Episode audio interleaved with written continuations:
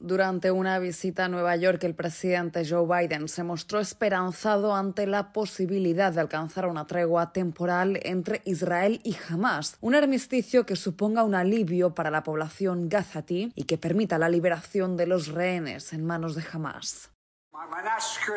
Mi asesor de seguridad nacional me dice que están cerca, están cerca. Aún no han terminado. Mi esperanza es que el próximo lunes tengamos un alto al fuego. El pacto de lograrse representaría la segunda pausa de los combates desde que comenzaron las hostilidades el 7 de octubre y coincidiría con el Ramadán, el mes sagrado musulmán. Como señaló el mandatario estadounidense, todavía falta alcanzar un acuerdo total de la oferta que está sobre la mesa y que incluye la liberación de 50 rehenes por 400 palestinos presos en un lapso de 40 días en los que Israel reposicionaría sus tropas fuera de los márgenes palestinos mientras que se garantizaría la entrada de 500 camiones diarios de ayuda humanitaria a la franja de Gaza, donde también se invertiría en la reparación de hospitales y panaderías. Qatar se ha convertido en un intermediario clave en las negociaciones que se iniciaron ayer en Doha, su capital, y en las que intervienen Estados Unidos y Egipto, además de, por supuesto, las partes directamente implicadas, el gobierno de Israel y miembros de Hamas, grupo que gobierna el enclave palestino y que es considerado como una organización terrorista por Estados Unidos y otros gobiernos de Occidente. Sin embargo, en Gaza existen sentimientos encontrados sobre la perspectiva de una tregua que podría no suponer el fin permanente de la guerra, si bien será un alivio momentáneo. Residentes como Mustafa Basel, padre de cinco hijos de la ciudad de Gaza y ahora desplazado en Rafah, dicen a la agencia de noticias Reuters, no queremos una pausa, queremos un alto el fuego